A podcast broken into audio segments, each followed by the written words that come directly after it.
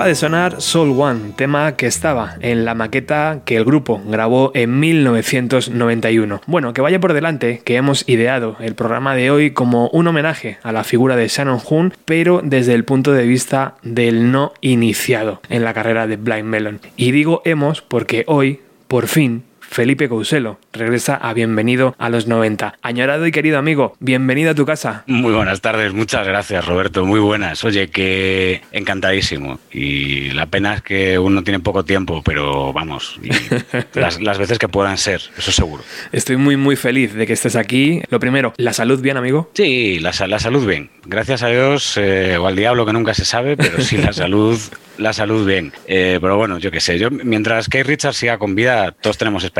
Bueno, ¿eres consciente de que hay mucha gente que echa de menos tu forma de comunicar en la radio? Bueno, hombre, yo sí que sí que tú me has transmitido muchas veces muestras de cariño y, y la verdad es que se agradece un montón. Y sí, a ver, yo también tengo muchas ganas siempre de hacer radio. ¿Qué pasa? Que hay muchas cosas en la, en la vida y, no se puede hacer siempre, pero sí que si yo tengo un momentito y, y puedo dedicarme a hacer radio, hombre, y aquí en Bienvenido a los 90, que además, macho, yo cada vez veo esto más como más internacional. ¿eh? Tienes un, de verdad, un, programa que, no sé, hay que, hay que buscarle algún, alguna salida, tío, internacional, porque hablas de gente y con gente que, ha sido testigo directo de, las cosas con las que otros solo soñamos o escribimos mm. y, o, hablamos. Y, oye, y esto ya peloteos aparte, y no vamos a llamar al señor Lobo de Pulp Fiction para que diga la mítica frase, pero yo, yo, no escucho nunca nada de esto en, ningún sitio, ni nada como esto. Entonces, jolín, es, terrible que, que, solo podamos verlo, escucharlo aquí y que todavía no, no esté en, en, muchos más sitios. Conste que cada vez yo lo veo por ahí, por más sitios y hay gente que me comenta, hay gente que me comenta, gente que no escuchaba mucho radio, podcast, amigos míos que no, no escuchaban cuando yo hacía radio desgraciados, eh, pero que me dicen, ah, sí, sí, sí, yo conozco este, este programa. Y digo yo, oh, macho, pero si yo no, te veía de, así de musiquero. Y dices, sí, sí, sí, yo ahora escuchándolo y digo, hay que fastidiarse. Toma ya. Eh, pero bueno, por lo menos eligen bien. ¿eh? Bueno, pues mira, eso es una buena noticia. Y eh, lo que pasa es que vosotros habéis creado escuela. Gente como tú, como, como Diego y otros tantos profesionales, tío, habéis dejado ahí una huella importante en Carabé. Esto es intentar mantenerlo, por lo menos, ¿sabes? Nosotros tuvimos mucha suerte en un, en un, corto periodo de tiempo de que nos dejaran hacer básicamente lo que nos diera la gana. Que es algo que, que no puedes hacer casi nunca. Mm y ahora pues eh, disfrutando de, programas como este y, y, viendo cositas. Lo guay del mundo de Internet es lo bueno y lo malo, ¿no? Que te, que te deja ver de todo. Lo mm. malo es que al final puedes acabar viendo las mismas tres cosas de, que habría si no existiera Internet. Sí. Porque al final se monopolizan mucho los contenidos, pero la gente tiene que entender Internet como un, como un medio para buscar cosas y no como el tenerlo todo a un clic, que también, pero que no puede motivarte y te encuentras cosas como esto. Bienvenido a los 90, pues tú me dirás esto como esto va a durar mucho, hablaremos de aquí a un tiempo sobre la importancia de Bienvenido a los 90, tío. Oye, regresar a la radio imagino que ahora es complicado por la situación, pero en esta nueva temporada, Felipe, eh, me he propuesto que aparezcas por lo menos, yo que sé, una vez cada dos meses, una vez cada tres meses, cuando el tiempo te lo permita. Por lo menos aunque sea así, ¿no? Como, como estamos haciendo hoy, en la distancia, con las nuevas tecnologías. Pero bueno, esto, esto suena bien, esto, esto puede ser una vía, ¿no? Para hacer programas juntos. Sí, porque nos da más disponibilidad y yo creo que que, esto lo podemos hacer, sí, lo podemos ir, haciendo más a menudo, pero eso sí, yo cuando toda esta historia ya la estamos celebrando, con una buena bebida fría y, en un estudio, hombre, eh, nos lo vamos a marcar un, un, programa maravilloso. Te hablo de la bebida fría porque hay un meme maravilloso eh, de estos de cuando todo esto acabe, nos sentaremos con un par de cervezas a hablar. ¿Qué te parece? Y le contesta el otro, me parece muy poca cerveza.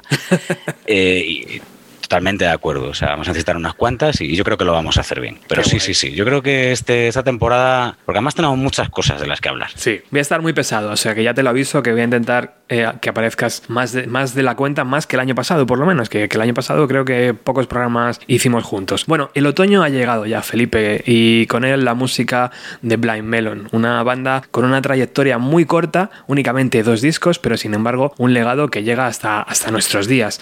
De hecho, el próximo 28 de octubre, en muy pocos días, se estrena aquí en España, gracias al festival Inedit, ese documental titulado All I Can Say, donde se puede ver pues eh, grabaciones inéditas del cantante mientras su banda despegaba. Porque, oye Felipe, ¿te acuerdas cuando la vida eh, era estar sin, sin, un teléfono móvil las 24 horas? O sea, quiero decir, antes no teníamos acceso a esto de grabarnos tan fácilmente como ahora, pero Shannon Hun era un video aficionado y hay un montón de material inédito que vamos a poder ver en este documental que se va a estrenar en unos días. Sí, si te digo que yo el videoclip de, de No Rain me lo grabé con PlayRec en un VHS, respondo un poco a tu contexto y a tu pregunta, pero fue tal cual, ¿eh? O sea, yo, recuerdo el, eh, cuando ponían videoclips un poco de todo tipo a mediodía, y sí, sí, sí, yo recuerdo con el PlayRec, así, eh, con, con, el vídeo que estaba, por cierto, muy cascado ya, y, teníamos el, vídeo ahí. Entonces hay una cinta que ponían en una larga de originalidad vídeos musicales. Eh, creo que le pusimos un rock, vídeos musicales rock o algo así. Y, estaba allí, estaba allí y, yo me lo grabé así. Fue, fue un contexto muy distinto. Y sí que es cierto que nos preocupábamos muy mucho de qué sonaba y de qué podíamos conseguir. Y es un poco la manera de, retomar esa época en, el documental, ¿no? Y en, realidad en, casi toda la, la, investigación que se hace sobre los grupos, los, los rivales que se hacen, eh, hay, que encontrar ese, ese tufillo a, VHS cascado para, para, para, ver todas esas cosas tan caseritas. Lo vimos en, en cosas como el Montage of Heck, que mezclaba un poco tecnologías con cosas caseras, ¿no? al, hilo de Cobain, por ejemplo, y lo veremos aquí, seguro. De hecho, aquí además los hay, los hay al parecer, yo no, no, no lo he visto, he visto solo como un, pequeño tráiler del docu, pero sí que de, de, bien poquito antes del fallecimiento de Shannon Hoon y, y, conversaciones además como súper triviales, o sea, parecer como lavándose los dientes y esas cosas, y tan normal, y luego ya más, más metafísicas, ¿no? de, de, la vida que como buen músico palique metafísico tiene que tener. Pues eh, el día 28 lo estrenan aquí Inédit, eh, lo he estado antes mirando en su página web y nos separan 4 euros de, de, ello, o sea que no es dinero para ver este trabajo. Y como siempre pasa, ¿no, Felipe? Cuando alguien ordena una historia en imágenes, todo se vuelve más accesible, ¿verdad? De las canciones coja en otra dimensión, la historia mm. parece que nos la han contado, pero ahora eh, nos la creemos más, ¿no? Y este documental seguramente nos traiga de nuevo, ¿no? A Blind Melon, a nuestros días. Sí, porque además dentro de lo que cabe es una banda, no te digo desconocida, pero sí que no, no hay como 800.000 eh, grabaciones de ellos, ni, tanto material que el gran público haya visto. Eh, Blind Melon es una banda que muchos de los que fuimos adolescentes en los 90 cogimos un poco abocados, ¿no? Porque eh, fuimos cogiendo cositas muy sueltas eh, y no tuvimos como un, aluvión de información como se tuvo con Oasis, con Nirvana, con Green Day, con un montón de bandas que el material te, llegaba por todas partes. Aquí eh, yo creo que este docu nos va a ayudar un poco, eh, sobre todo a los que no conozcan mucho a la banda, a, conocerles de una manera orgánica. Y al final, no porque sea el vocalista ni, el principal letrista, pero sí porque espiritualmente también es, el alma ¿no? de, esta banda, comprender la figura de Shannon Hoon más allá de las letras de las canciones y, verle un poco en su día a día. Este era un tío además que, que era muy querido eh, con todas sus cosas, sus excentricidades, pero muy, muy querido. De eso hablamos, hablamos un poquito hoy porque... porque la verdad es que, sí que se llevó muchos amigos y, muchos buenos recuerdos. Hace poco en el programa sonaba L7 y hablábamos de cómo una ciudad eh, como Los Ángeles albergaba una escena tan ecléptica y tan potente. Allí, a principios de los años 90, nace esta banda, ¿no, Felipe? Sí, a ver, la, la historia más tiene, tiene su aquel, ¿no? Porque ellos son de, de varios sitios. Eh, Shannon Hoon es de Lafayette, Indiana, eh, pueblo que tiene otro hijo ilustre, entre comillas, que es Axel Rose, que aparecerá un par de veces en la peli, anticipo, y se va por un lado a, Los Ángeles con nada, con lo justito, se coge como en una canción de los Allman Brothers un autobús Greyhound y se va y se va a Los Ángeles. Por otro lado, eh, Brad Smith, Roger Stevens eh, se, se, habían ido eh, a, la ciudad de Los Ángeles también eh, por su cuenta, pues estos eran amiguetes, se van juntando de diferentes sitios desde el Mississippi, no sé, son, es una mezcla de la geografía estadounidense que se plasma muy bien en sus canciones. Y cuando hablabas en, eh, de este rollo ecléctico que había, lo es porque si tú escuchas a, a Blind Melon, es una banda que, depende del tema que pongas, te puede parecer una banda de folk psicodélico o una banda de rock alternativo o tiene, tiene un, un par de, de palos que, que, toca de una manera muy cercana y que en principio son muy distintos. Tienen muchísima influencia del bluegrass. Tienen sonidos, es como si hubieran cogido toda la ruta que, que lleva Shannon Hoon en ese autobús Greyhound hasta Los Ángeles, un poquito de cada música, ¿no? A ver, el, propio nombre de la banda, eh, lo de Blind Melon, eh, es un juego de palabras que está relacionado, entre otras muchas cosas, con el blues. ¿Por qué? Porque es una, un poco un, juego de palabras con el nombre de un bluesman, de Blind Lemon Jefferson, que es pues, una de las mayores figuras del blues de los años 20. Tiene una historia que, porque esto se llama Bienvenido a los 90. Si fuera Bienvenido a los años 20, ya habrías hecho 18 programas sobre este tío, ¿eh? porque era, era la leche. Y lo de Blind Melon era un poco un chiste a propósito de una pareja cómica, Chich and Chong, que es eh, una pareja cómica que ha salido cantidad de veces referenciada en la cultura americana, incluso en Los Simpsons, en un capítulo que Homer se hace uno de ellos. Y tienen un personaje que es un fumado, que es eh, Blind Melon, y cuando va el padre, creo que es el padre de, de Brad Smith, a, visitarles, que ellos se juntan en, Los Ángeles y bueno, medio alquilan una casa, viven un poco allí y tal, va a visitarles, claro, lo primero que se encuentra son los vecinos, que son todos unos fumados. Entonces, según entra por la puerta, les dice, hey, Blind Melons, ¿qué pasa? Claro, terrible. O sea, es, es un... Recuerda mucho este contexto al, al, mismo que pocos años antes viven, por ejemplo, los Guns N' Roses en, en, ese, en esa casa del infierno en la que, en la que convivían y que dio origen al, al Appetite for Destruction, ¿no? Pero eh, también nos retrotrae al San Francisco sesentero porque hay mucha psicodelia en el ambiente y es una banda Blind Melon que va, va a absorber mucho de esto. Es decir, hay y de hecho, si coges los dos discos de Blind Melon, hay mucho buen rollismo casi hippie por un lado sí. y hay una amargura brutal por otro. Es como que coexisten los 90 y, y, lo que imperaba en el rock de los 90, que al fin y al cabo es generacional, con algo que, que arrastraban de antes y tienen verdaderas obras de arte tirando de, de folk, un poquito más distorsionado, un poquito más guitarrero a veces, pero de verdad que maravilloso. Uh -huh. Pues te digo, en este ambiente se crían y, y, es muy curioso, porque ellos cuando sacan, sacan esta maqueta, según dicen ellos, eran muy vagos para, para escribir música, para componer. Entonces ellos tocaban, tenían cuatro temas como muy trabajaditos, que habían hecho su primera demo, y se tenían que tocar para alguien, pues al parecer siempre se, se inventaban excusas una vez tocó los cuatro temas para no tocar más, porque no tenían. Era, era eso de hacer versiones. Claro, esto le pasó salvando mucho las distancias. Eh, yo recuerdo la primera vez que vienen los Strokes a, a España, que van a Barcelona, claro, vienen con el Is the Seed, su primer disco, lo tocan entero, tocan Last Night dos veces, tocan un par de versiones, llevan una hora de concierto nada más y dicen, bueno chicos, no tenemos más. Nos vamos. Sí, sí, no, si queréis que volvamos a tocar alguna otra, nos lo decís, ¿no? Claro. Y, y, va un poco así, sí, es, es una historia. Entonces, estos, ya te digo, se ven un poco en esta vorágine cuando tú puedes llamar a gente para que te venga a escuchar sí. y cada uno con su historia, porque por ejemplo ellos venían, Shannon una parte eran bastante más guitarreros y ellos conocen a Shannon Hoon tocando en un local, él está tocando Change en acústico y le escuchan, ¿no? Y le escucha esa voz que tiene un registro tan brutal y sobre todo para un chico tan joven, muy jovencito y te, te, rompe mucho y a la vez lo que hace es cohesionar con, con, lo que Stevens y Smith querían hacer. Entonces ahí se crea ese cóctel, un poco eh, la tormenta perfecta uh -huh. para que se pueda hacer la maqueta, para que empiecen a tocar para gente. Eh, de hecho, tocaron entre otros para Gene Simmons wow. de, de Kiss.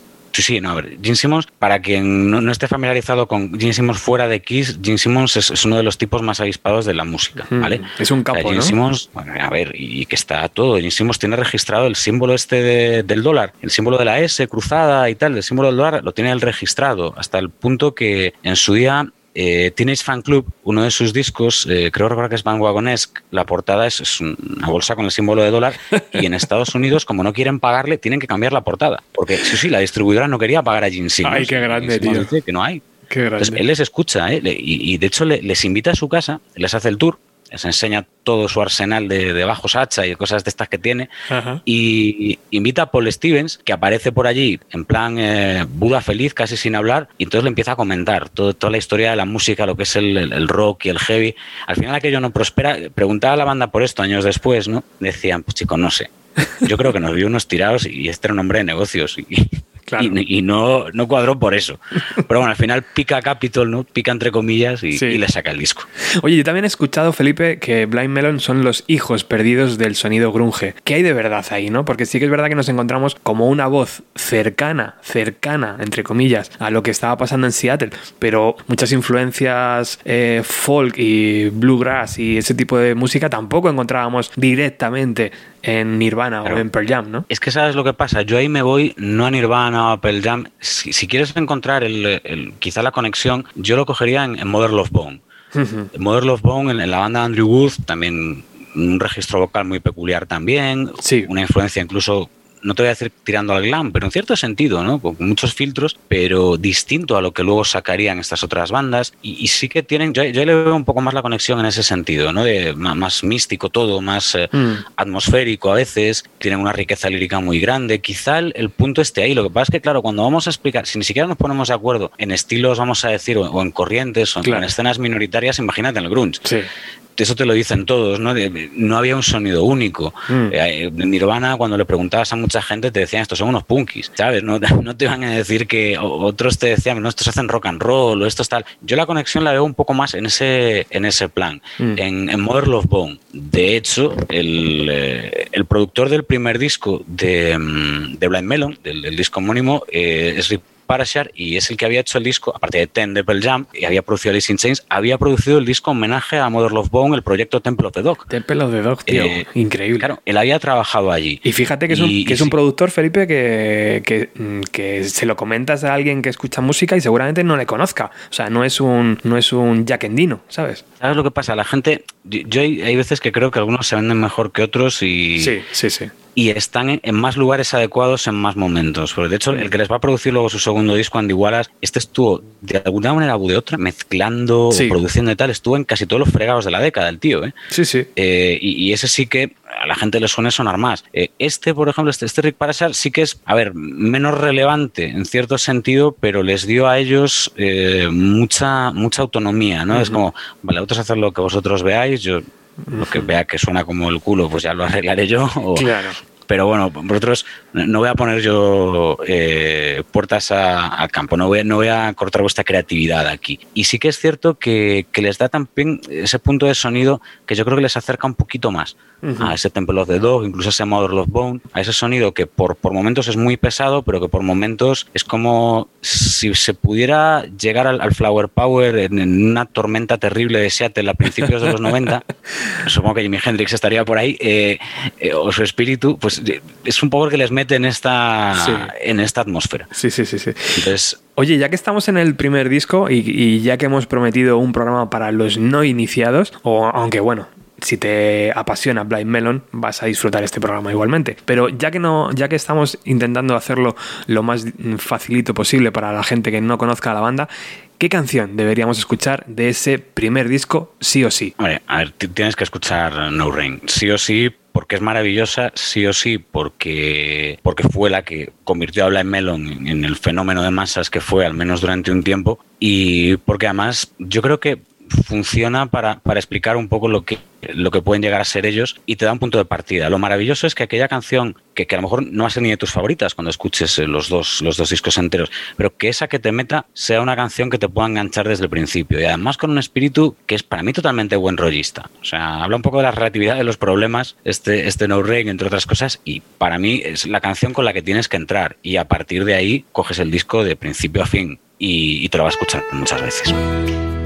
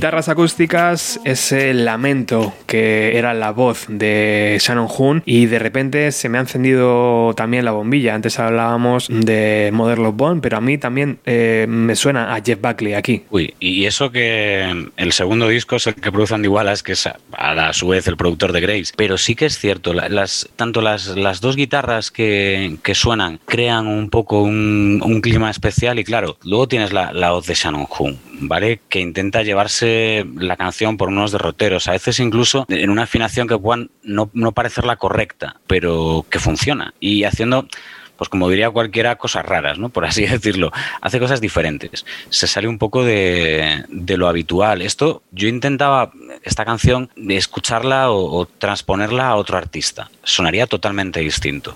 Sí. Yo la veo como un tema netamente folk, ¿sabes? Como te digo, una cosa como muy, muy Sí, paradita, con una voz mucho más, vamos a decir, pop o, folk o incluso country, eh, una, una voz muy distinta, pero sin embargo ellos le pegan una pequeña vuelta. Tú escuchas a, eh, Jeff Buckley y Grace suena a 200.000 cosas distintas en cada corte. Eh, así de bueno es. No, estos tíos tienen su aquel. A mí, yo siempre, siempre les he considerado además gente que respeta mucho la música. Es decir, tanto en su primer disco como en el segundo, eh, homenajean determinados tipos de música y lo hacen con mucho respeto. Yo siempre huyo del término fusión como de la peste. Normalmente es una castaña inmunda y dicho así pronto y mal. Pero estos consiguen coger ciertos elementos y, y la voz de, de Shannon Hoon, que si te dicen que la han sacado de, de un bootleg de los años 70, te lo crees. Exacto. Es que te lo crees. Es, es una de esos vocalistas que, que pasa perfectamente por, por ser otra época, regado ¿no? con, con una instrumentación en apariencia bastante sencilla, eh, que tiene un ritmillo que además es muy fácil de seguir, tiene el, el chasqueo de dedos haciendo las veces de percusión, tiene una serie de elementos que, que sí, que te llevan a que sea un tema muy comercial por un lado, pero también mucho menos sencillo de, de lo que parece, mucho más profundo y en ese sentido para mí mucho más trabajado. Entonces, pero de todas maneras, claro, esto es, esto es el arranque, ¿no? O sea, el- es el punto por el que tú conoces a, a Blind Melon. Y- Mm. Pero es que coges el disco desde el principio y abre con, con Soak the Sin, creo recordar, Sí. que es un, es un tema guitarrero, es un tema más, más complicado, vamos a decir, de, de asumir que, que No Rain, pero que vamos, que cualquier tarde lluviosa de los 90 que se pusieron adolescente el disco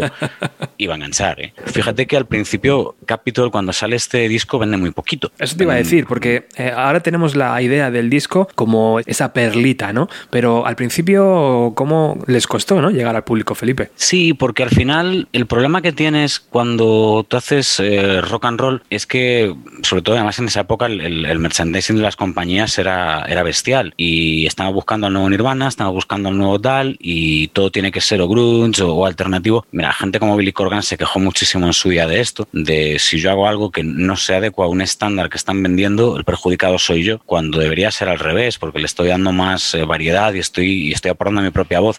A ellos les pasa un poco esto, se quedan un poco ahí atrapados en, en- determinadas eh, corrientes eh, que, no son exactamente lo que ellos hacen. Luego era difícil eh, promocionarles porque Capitol, aunque al principio tienen mucha fe en ellos, luego se va apagando. Eh, Hoon tiene excentricidades, también de otros problemas. Hoon era un, un chaval bastante problemático, luego hablamos un poquito sobre el tema. Es de estos de él no quería, pero siempre acaba metido en historias. Y esta conducta errática hacía difícil llevarles por el caminito ¿no? de- del, marketing y de la promoción. Claro, se junta esto con que estamos hablando, pues eso, año 92. O eres muy punky, o eres muy pop todavía, o eres muy pero no eres una especie de, hippie que distorsiona guitarras y además quiere ser un chico moderno. No sé cómo te digo, es complicado de asumir ¿no? la, la fórmula que tienen ellos. Pasa que esto cambia con dos cosas. Al final eligen la, la canción más radiable, que es No Rain, Claro. que esa canción te entra y, y vende un montón. Sí.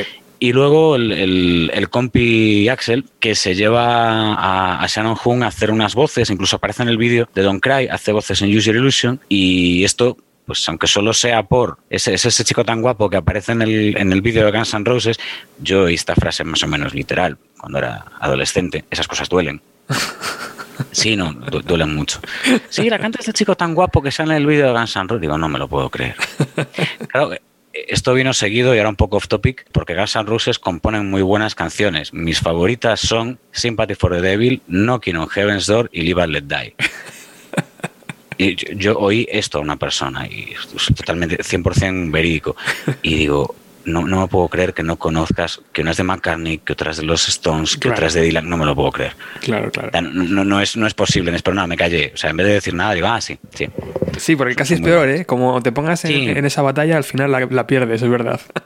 Sí, fue muy, muy terrible. Pues, pues el chico guapito del, del vídeo, este Shannon Hung, eh, vendió, eh, ayudó a vender copias con esta colaboración y a partir de ahí además se empiezan a, a meterle en este circuito maravilloso de teloneo a quien creo que te parece si compartimos sello o, o compartimos amigos. Entonces se meten en, en una dinámica en la que lo mismo telonean a, a esta gente, a, a Guns N' Roses, como tiempo después van a telonear un año y pico más tarde a los Stones con el Woodlands Tour, telonean entre otros a, a Soundgarden y aquí se fragua una amistad.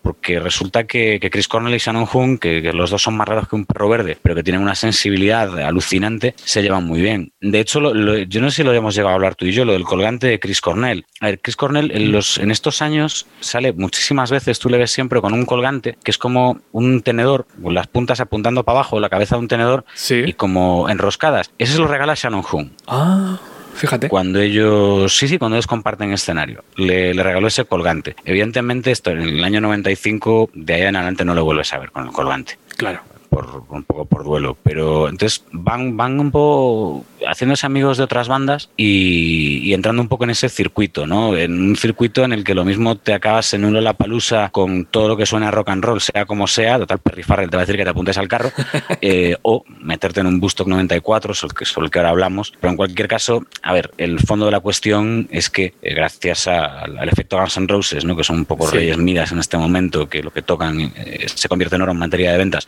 como por supuesto el efecto arrastre de No Rain y de su videoclip, que además es, es muy curiosote, les meten a ellos en, en esta historia, por lo menos les meten en el circuito de, de radiables y cuando la NTV eh, daba muchísima, muchísima preponderancia al rock sí, and roll. Sí, sí, muy- te empujaba bien. Pues fíjate que no sabía lo del el colgante tenedor de Chris Cornell, pero lo que sí hemos hablado tú y yo a veces, Felipe, es la facilidad que tenía de hacerse amigo de futuras personas eh, que iban a fallecer, ¿no? Hay una lista importante en el camino de Chris Cornell. Chris Cornell es como ese prota de las pelis, ¿sabes? El, el prota de la típica peli que es, es una, una obra muy épica en la que al final solo queda vivo ese prota, porque Sí, los sí, amigos sí, se van sacrificando. Exacto, macho. Y alguien le dice, todo el que se acerca a ti muere. Eh, pues el pobre hombre debió, debió sentirse muy mal durante un tiempo de su vida porque era tal cual. ¿eh? Total, O sea. Sí, sí.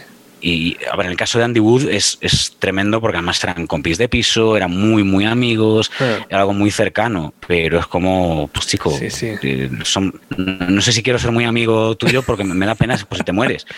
La gente le veía por Seattle y, y se cambiaba de acera, tío. Sí, no, yo, yo lo veo en plan de como, joder, eh, entre eso y el síndrome de cubertería, porque entre el colgante teledor y el Spumman, debió, debió haber algo ahí, sí, debió haber algo raro.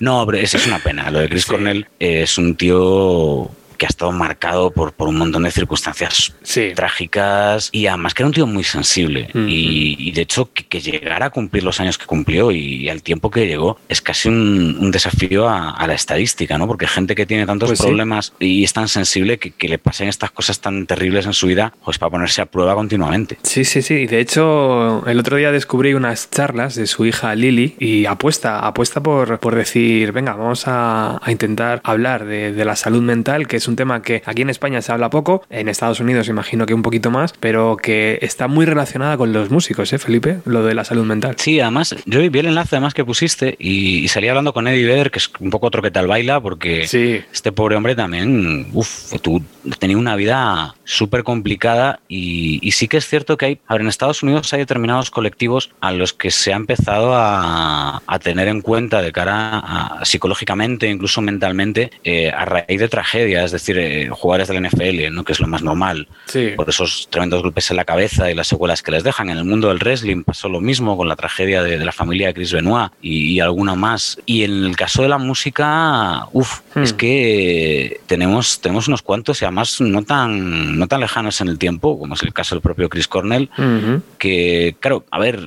yo creo que al final, al final del día, la, la música lo que ha hecho es que hayan llegado al menos hasta esa edad. Quizá si no hubieran tenido ese vehículo de escape, esa válvula de escape, eh, les habríamos perdido mucho antes. Sí, sí, sí, sí. Y fueron así recuperables.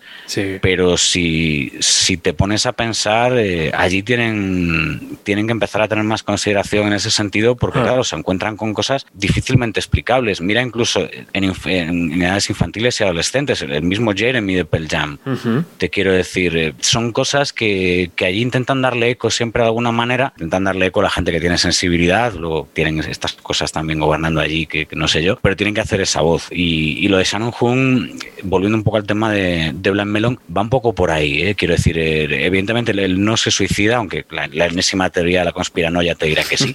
Sí, sí, por ahí todos, todos. Hace poco hablaba yo con, con un amiguete del Club de los 27 y que cada uno tiene al menos dos historias conspiranoicas alternativas de cómo murieron Ujú. que son, son fantásticas todas. Pues eh, aquí al final te va dando señales de alerta, ¿no? La, la vida. Y, y con muchos de ellos pues no se pueden, no se pueden eh, remediar. Sí, pero como bien has dicho, volvamos a ese primer disco de, de Blind Melon. A ver, eh, Hay unas cuantas, ¿eh? Pero si te vamos digo a la elegir verdad, una. Ya habiendo escuchado No Rain, Change es muy recomendable también, Ujú. Sleepy House es muy recomendable también. Pondría eh, Tons of Home, yo creo que es Shock the Sim, para que la gente aprecie la diferencia, sobre todo el que no conozca Blind Melon, que coja un poco la diferencia entre un No Rain, incluso un Change, con este Shock the Sim.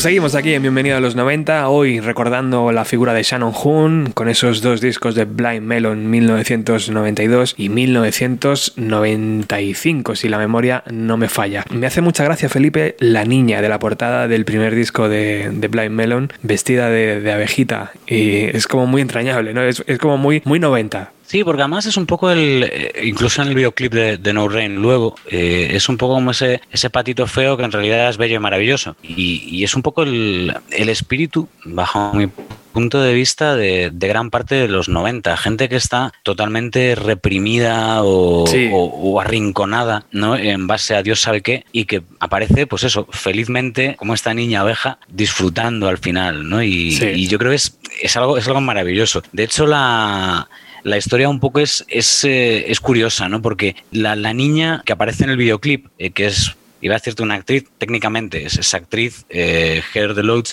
no, no, o sea, va a ser la niña de- del, del videoclip siempre, no es la niña de la portada, no, no, es, la, no es la misma niña. Eh, la, de hecho, la niña de la portada creo recordar que era hermanita de, de alguno de los integrantes de la banda o del fotógrafo. O sea, era algo tan casero como esto, creo recordar. Fíjate. No sé si tú lo recuerdas mejor. Yo ya te digo, creo recordar que, que era hija o hermanita de alguno de ellos. Sí. Sacan la, la esta y luego para el videoclip, eh, que merece capítulo aparte, ahora os cuento un par de chorradillas, cogen a esta, a esta otra niña que, que la verdad es que es maravillosa, bailando claqué, Sí. eh, ajena al mundo. Y, y el videoclip además tiene, tiene esos colores eléctricos. Si recordáis el videoclip de Today de, de Smashing Sí. Pumpkins, por ejemplo, Eso te iba a ¿verdad que decir. tenía que eh, entre las niñas del Siamese Dream y, y la niña del, de Blind Melon hay algo ahí también, ¿eh? Sí, sí, sí, no, no. Incluso es que el uso del color eh, en, los, en las dos, eh, tanto portadas como luego los videoclips, tiene colores como muy fuertes mez- mezclados con imágenes como de, de grano muy duro, muy caserillas, por así Sí. decirlo. Sí, sí. todo muy apagado y de repente llegan esos colores, ¿no? Casi eléctricos. Llega el- el- la camiseta hasta de, de manga larga, ¿no? Hasta, hasta casi coger la mano de, de Shannon Hoon y como estamos viendo con el campo de girasoles, que puede aparecer por ahí con el, el girasol en la niña y la hierba verde. Tiene un- unas, unos colores muy marcados, lo mismo que los colores en Today cuando ellas empiezan a pintar eh, es y este tipo de cosas. Entonces es una manera un poco de llevar las cosas a un terreno psicodélico en cierto sentido, porque la música de ambas bandas, tanto de Smashing Pumpkins como de Blind Melon, tiene su poquito de psicodelia, da un poquito más de Blind Melon a veces, y da un- una puerta, abre una puerta a, a ese pequeño país donde vive esta gente, ¿no? Sí. Eh, que es un país distinto a todos los demás. Y, y sí que es cierto que, a ver, es que esta gente, la Blind Melon eran todos los hippies que podían ser unos chicos del interior, eh, unos Alman Brothers, ¿vale? Pongamos como ejemplo, para quien no los conozca, bueno, o sea, es una, una banda, quizá la mejor banda de Southern Rock de la historia y, y tenían un, un concepto también muy hippie, que no te pega mucho quizá con ese estilo de música, pero que creedme lo tenía.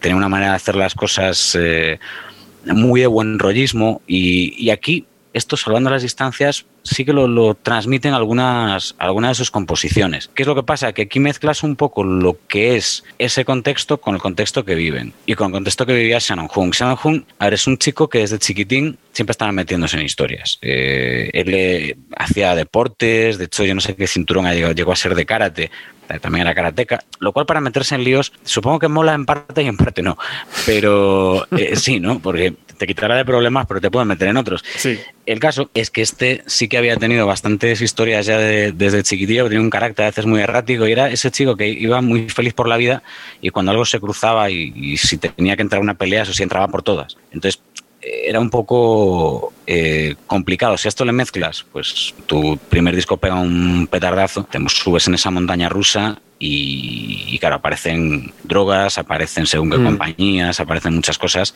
y empiezan a pasarle historias, ¿no? Mm. De hecho, al, al año siguiente de sacar el disco, le, le meten en, el calabozo porque se empieza a desnudar y, y acaba pues, meando encima de, de alguien en, en un concierto, una cosa terrible. Mm. Eh, luego, también esta conducta errática te da pie a momentos como muy especiales, ¿no? Si, si recordáis en Woodstock la actuación, que de hecho está, está disponible, la podéis ver online, en, en YouTube está, la actuación íntegra de ellos, eh, va con una especie de, de vestido camisón de su novia, Sí. eh, que se lo pide y se lo pone en el último momento porque va puesto de ácido y le parece algo maravilloso. sí, esas- estas ocurrencias del momento, ¿no? Eh, oye, y vamos a salir, si espera un momento que voy a coger el pijama a la novia y me lo voy a poner y salimos así. Ah, vale, Sí, sí, sí. guay. Y, no, y, no solo, y no solo sale en el escenario así, sino que hace las entrevistas con la NTV, sino que hace Mm. todo, ¿no? Con ese vestido, es verdad. No, se, se le, se le va mucho, se le va mucho ahí, eh, pero te quiero decir, tú ves, el, ves la actuación y, y la actuación es, a mí me parece tremenda, ¿no? porque ese busto que en concreto es, es un momento muy definitorio para mí de los 90 por parte de las bandas que lo integran, la historia negra de las que no quisieron ir, eh, que también las hay, las que se negaron a ir, eh, y tiene, tiene un montón de historias Vamos a ponernos un poco en, apología a los 90 buenos, como digo yo. Está contrapunto entre el Woodstock 94 y Woodstock 99, para dónde iba la música en un sitio y en otro, y, cualquiera que coge los line-up de los dos conciertos dice, joya, no, no me quedaría nunca con el 99. No sé cómo explicarlo. Es, es, es, es una foto, una foto de familia muy distinta y es un ambiente muy distinto. El del 99, el 94 hay una batalla de barrio y una batalla campal, eh, pero un poco más, más orgiástica y el del 99 es, es, eh, es, es la guerra. 99 es, es, la absoluta guerra. Y aquí ellos hacen, hacen un show que está bastante bien y que además le, les meten un grupo en un, en un club selecto de, de bandas míticas americanas. Esto como Blind Melon aquí tampoco se los conoce tanto, les mete, como le llamo yo, en este grupo de las bandas de los 90 que molan, Sí. pero conoce, que no conoces mucho aquí, ¿no? Live. Sí, por exacto, ejemplo. exacto, sí, es verdad, tienes toda la razón. Yo, yo les recuerdo, el, el- el disco de Gusto 94 empieza con, Sí. con el Selling de Drama de, de Live, creo recordar. Y no sé si es Selling de Drama o el Shine de, de Collective Soul, pero me da igual porque Collective Soul me vale para este mismo Sí, para, para esta misma reflexión. Es verdad. Ese- esa cinta de grupos extraños, ¿no? Podríamos decir que se grababa de vez en cuando. Oye, ¿qué te parece si utilizamos la máquina del tiempo y nos vamos al Gusto 94? Cogemos el sub y Venga. así hablamos luego de él. A ver cómo suena. There's a song called Soup.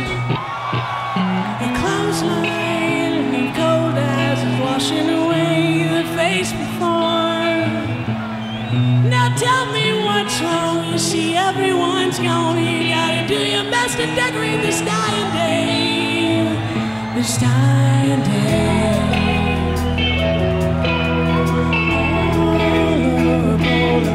Oh.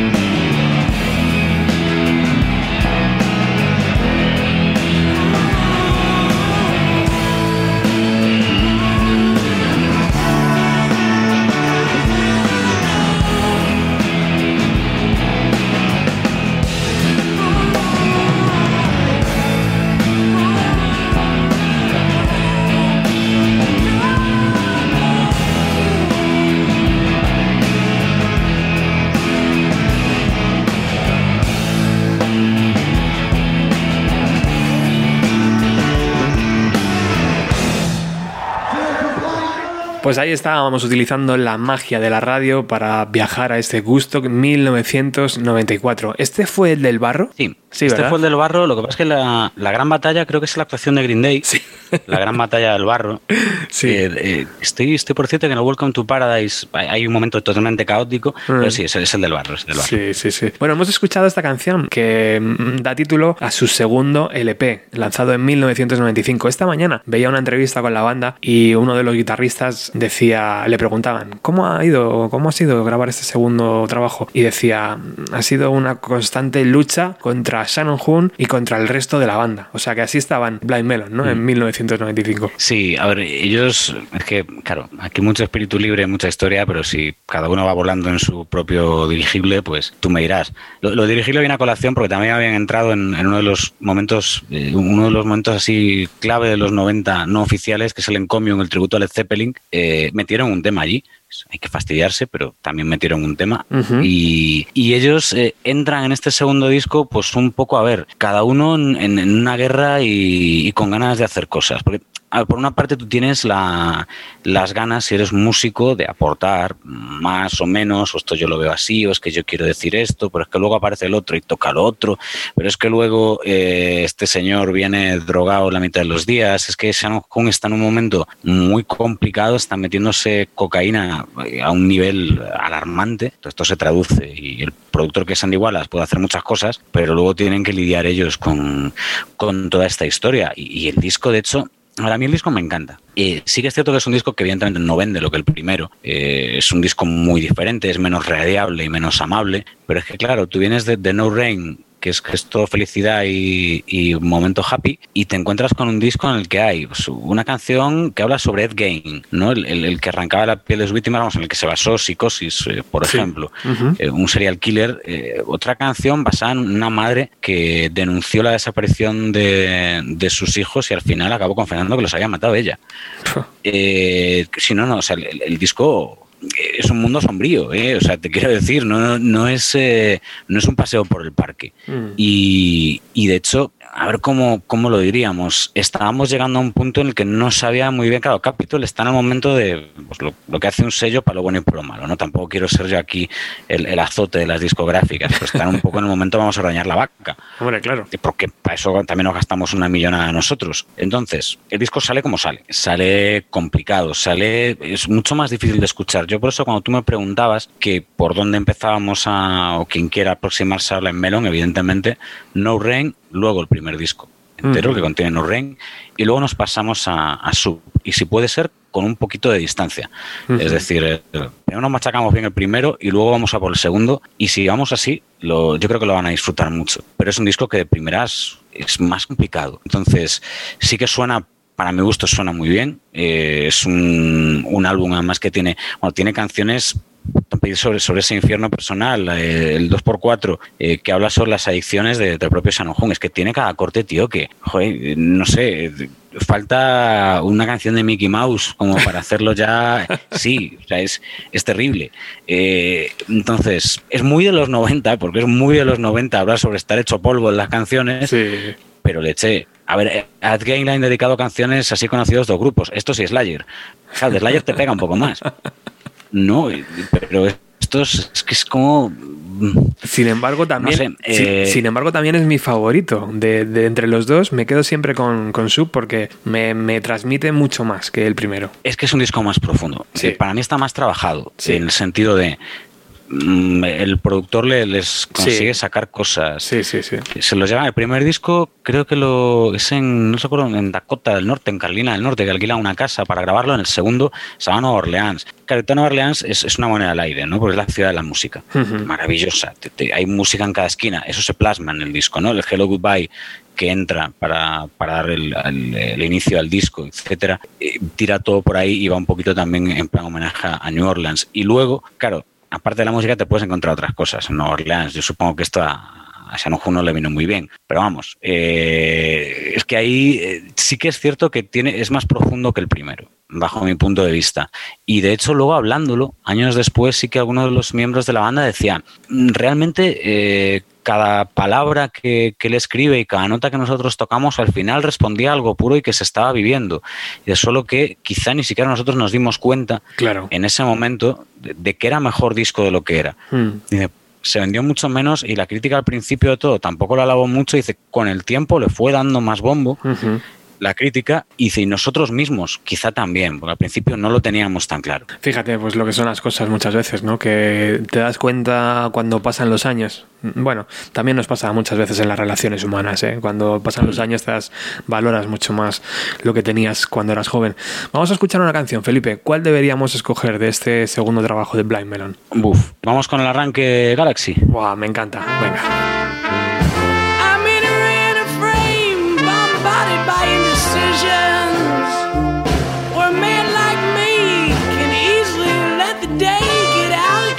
Down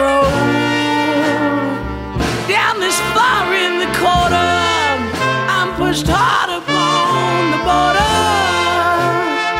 But I'd rather be caught around now instead of, oh, say, around the month of June. But if I can leave with a little bit of explanation, then anywhere in the world I choose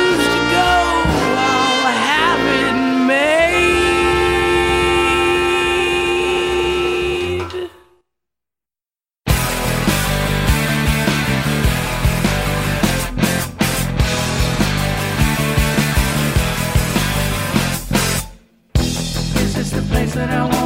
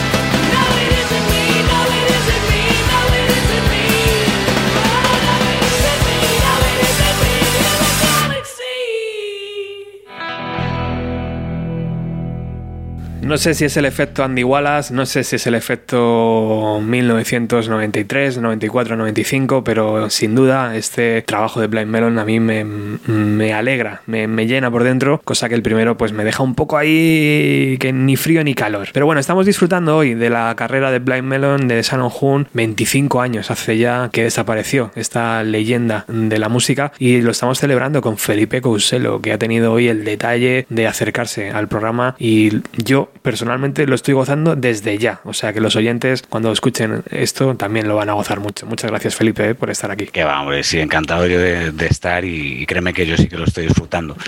sí que lo estoy disfrutando. Y además, porque es que es eso, es, un- es una de esas bandas de los 90 que, que, eh, al final las acabas casi reivindicando solo en, en- en aniversarios tristes, que da mucha pena esto de decir. Sí. Pero claro, al mismo tiempo dices 25 años, es que ya, ya pasaba a ser un clásico. Ha dejado de pagar impuestos ya, como los coches antiguos, ¿sabes?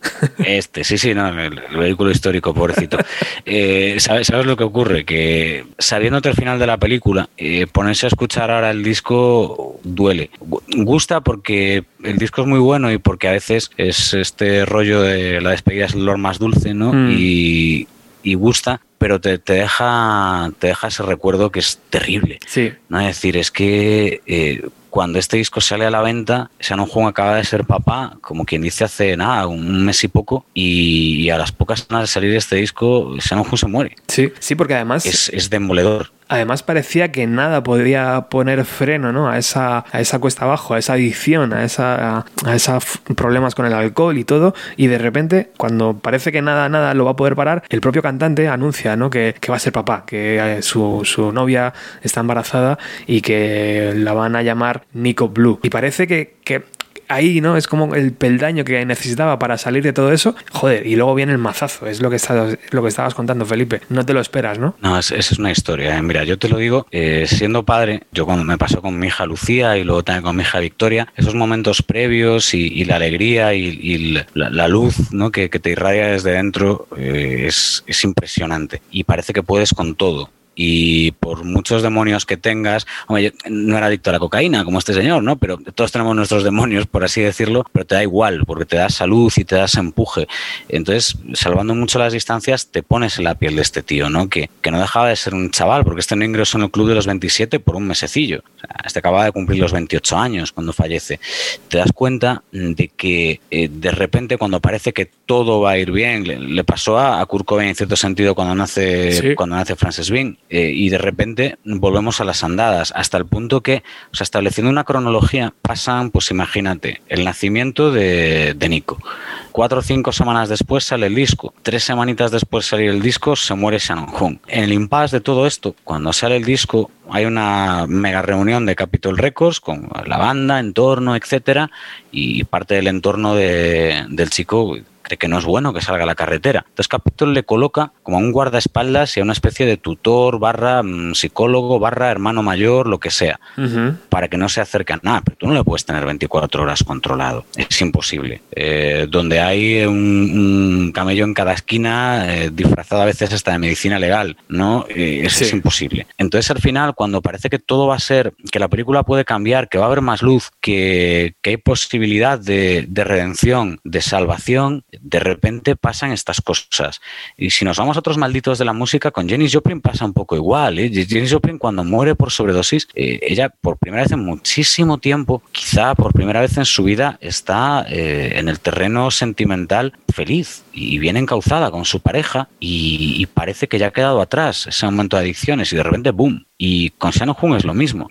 Es decir, a él se lo encuentran en, el autobús de, de la gira. Eh, pues un la causa oficial de la muerte es como un fallo cardíaco provocado por sobredosis de cocaína. Entonces, piensas, y en todo este tiempo no hubo nadie a su lado, ¿para, para qué llevaba esa supuesta escolta que al final no sirvió? Eh, evidentemente no vamos a quitarle la parte de responsabilidad, que es casi toda, y de culpa a la persona que, que tiene esa sobredosis, ¿no? Tiene una responsabilidad enorme porque además acaba de ser padre, etcétera, y nos podemos meter en el debate moral todo lo que queramos, pero hay veces y sobre todo en estos casos, él no se dio cuenta de que de que el tren no llevaba frenos, pero qué pasa que no había nadie más junto a las vías. En, serio nadie nadie de toda la gente que estaba allí eh, lo, pudo ver venir. Varios, en esa reunión hay, son varias las voces que lo apuntan, ¿eh? que, que este señor no se puede ir, pero al final pues pasan estas cosas y, y la noticia es devastadora. O sea, es devastadora hasta cierto punto. Bueno, eh, Chris Cornell, eh, como te decía, deja de usar ese colgante, Claro. eh, se, se queda súper dolido. Axel Rose deja de interpretar Don't Cry en directo durante muchísimo tiempo como, como homenaje a, a Shannon Hoon. O sea, la- las reacciones son brutales. Y luego Claro, tiene, tiene lugar el, el momento funeral de- del músico que hace una ceremonia como súper bonita. Eh, creo que le, le llegan a entrar con, una con su camiseta favorita, entran con una camiseta. Su, su mamá le deja una carta preciosa, eh, lee una carta y se la, se la mete, digamos, en el bolsillo, en, en el ataúd. Hacen un poco ese homenaje. Al poquito sacan, o al tiempo, ese disco refrito de, de Nico, Sí. que dices tú, bueno, para ordeñar otra vez la vaca. No, bueno, en este caso, todas las, la- el dinero que recauda el disco va o para pagar la manutención de la cría eh, o para eh, determinadas eh, asociaciones de ayuda a- contra las adicciones. Mm. Entonces, O sea, un disco con se- sentido. Se, crea un movimiento. Imagino, Felipe, que habrá muchas respuestas que la gente también está esperando, ¿no? Cuando veamos ese documental. No sé si las va a responder todas, pero imagino que nos ayudará a entender esos últimos años, ¿no? De Shannon Hoon. Sí, a ver, y sobre todo a entenderle a él, porque al final lo, importante, más que intentar comprender qué es lo que pasa, es, intentar comprender a una persona. Entonces, eh, es curioso, hace muchos años, otro icono noventero como es eh, Marilyn Manson, le entrevistaban en, Bowling for Columbine, en este documental, y le preguntaban, como que le habían pintado como una malísima influencia, ¿qué le dirías a esos chicos? Y dice, nada, no les diría nada, yo escucharía lo que tienen que decir. Eh, esto es un poco lo mismo, es decir, eh, yo no quiero averiguar ni fisgar, yo solo quiero que él me cuente y en este caso es, es, es verdad que él te cuenta, porque muchas grabaciones son hechas por él, en plan casero, de las que van a ser en el documental, hablando. Y, y eso, él, él por sí mismo te va a explicar un poco en qué consiste su mundo. Entonces, al final, eh, entre eso y entre las canciones, tú puedes llegar a intentar conocer, porque más allá de eso, ¿quién está no? en, en la mente de cualquiera o en sus experiencias vitales? Pero sí que es cierto que yo creo que el documental va a servir para, para dar un... ah, es que la expresión suena fatal, pero eh, suena súper manida, pero para darle ese lado humano que a veces nos, nos falta, ¿no? De, de los iconos de, Mm. de la música o del arte o de las personas públicas, que no dejan de ser personas y que además tienes que agradecerle eh, que te haya hecho disfrutar tantísimas horas con su arte. Sobre todo eso queremos recuperar hoy, ¿no? Y antes hablábamos de ese disco homenaje a Led Zeppelin y me gustaría mucho recuperar la versión de Blind Melon. ¿Qué te parece, Felipe? Maravillosísimo. Pues vamos con esa canción Out on the Tiles.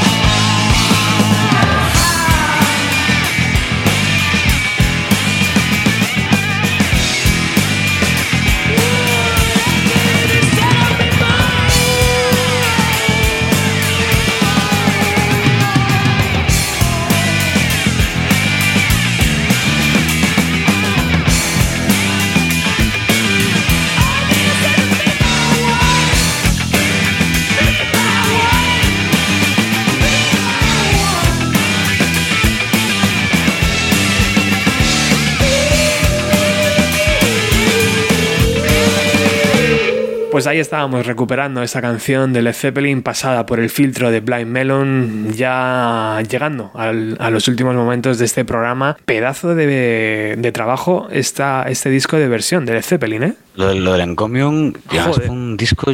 Uy, yo recuerdo en mi pueblo, lo que no recuerdo es la persona que se lo compró en CD. Yo sé que nos lo grabábamos todos en cinta.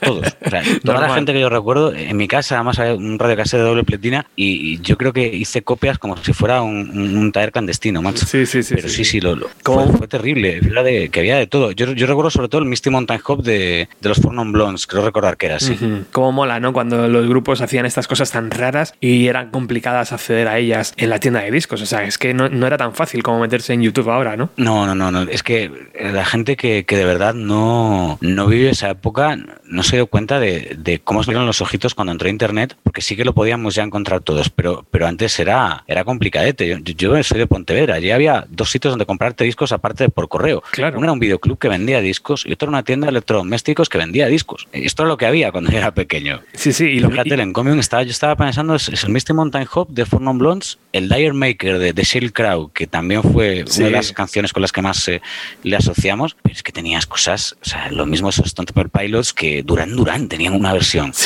Es una cosa, Helmet tenía una versión en el, el, el the Rain de Maná, sí, que, que allí no lo editaron, pero en la que se vendió aquí sí.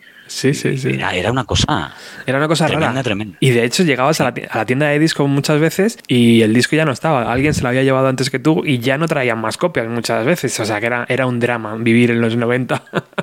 Sí, no, no. A veces había gente que se apeaba de ti. Yo, mira, como todos los discos en, aqu- en aquel videoclub barra tienda de electrónica barra tienda de discos, todo estaba a 3.000 calas, eran todos los discos, Joder. eh, todos los CDs. No había serie en media, afortunados vosotros de, de Madrid, nosotros no teníamos de eso. Eh, te dejaban escucharte el disco. Mm, bueno, Te bueno. ibas con tus cascos y te lo escuchabas. Entonces, por lo menos sabías en qué invertías tu dinero. Pues no te la podía colar aquel grupo que tenía un single maravilloso, pero un disco que era un Joder. petardo. Entonces, Sí, sí. imagínate la rabia eh, que podía dar Sí, eso. Sí, sí, sí, muchas veces pasaba que una canción era muy buena, pero el resto del LP era infumable. Hablamos un poco de, para cerrar el programa, de, de- del impacto, de por qué estamos hablando 25 años después de, de esta figura. Sí, yo, yo creo que, a ver, al, al final eh, con, con el tema de, de Blind Melon pasa lo siguiente. Eh, no eran el, el grupo más oscuro, no eran el, el grupo eh, más cañero, no eran... No, entraban en, en ninguna, digamos, de, de las clasificaciones como más extremas, ¿no? Decía, no era más punky, no era más nada, pero sí que eh, tenía, para mí es importante porque es eh, esos discos, perdón, esas bandas que te hacían soñar un poco, ¿no? De hecho, en, en la tumba de, de Shannon Hoon me- meten una, una frase una, una de la canción Change que dice que no todos estaremos aquí para siempre por eso quiero eh, escribir eh, mis palabras ahora en el presente para que, lo, para que las pinten.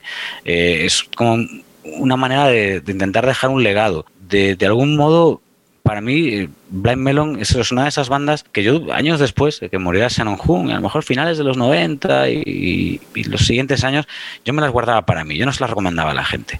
Yo tengo mi propio abanico de bandas que no recomendaba porque no quería que, en ese snobismo que tenemos a veces, dices, no, este es mío, este- estos son míos, no quiero hablar de ellos. Es verdad.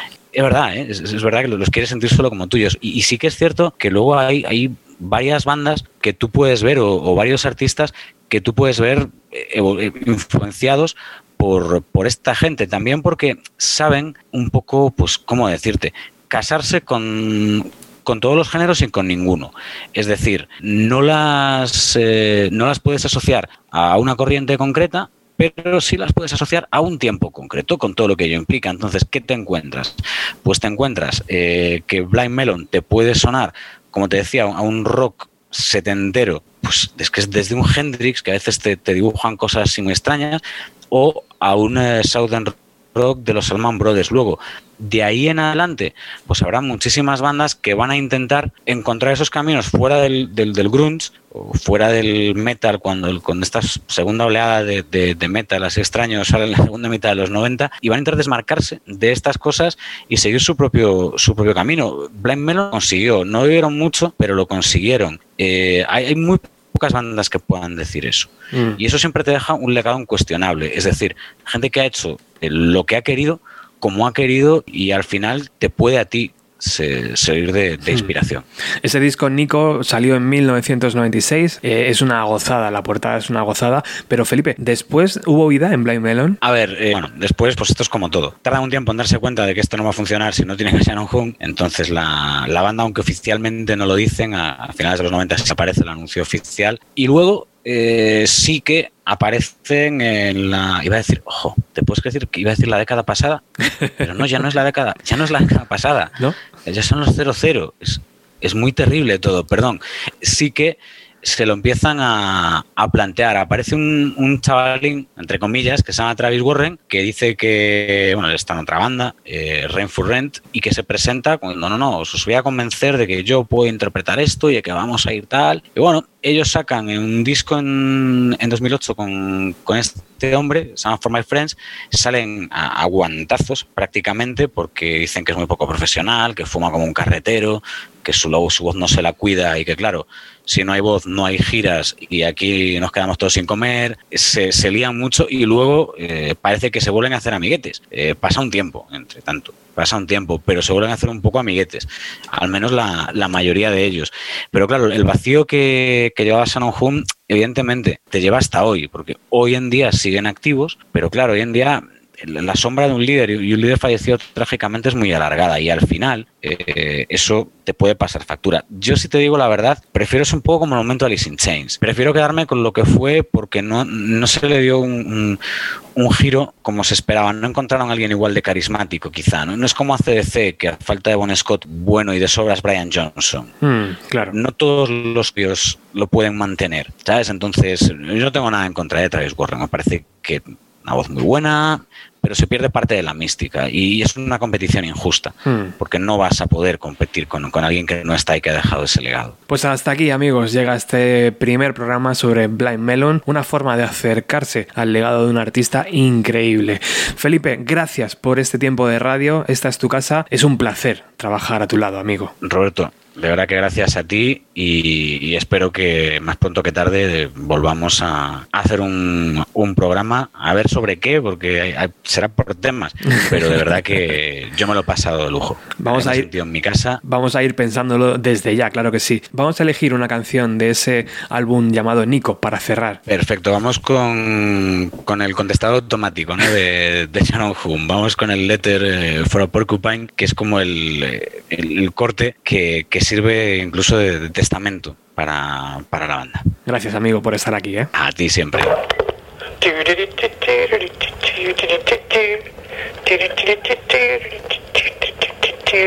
Y a todos vosotros, una vez más, gracias por comentar y por compartir este programa. Es algo fundamental para poder seguir creciendo. Chao.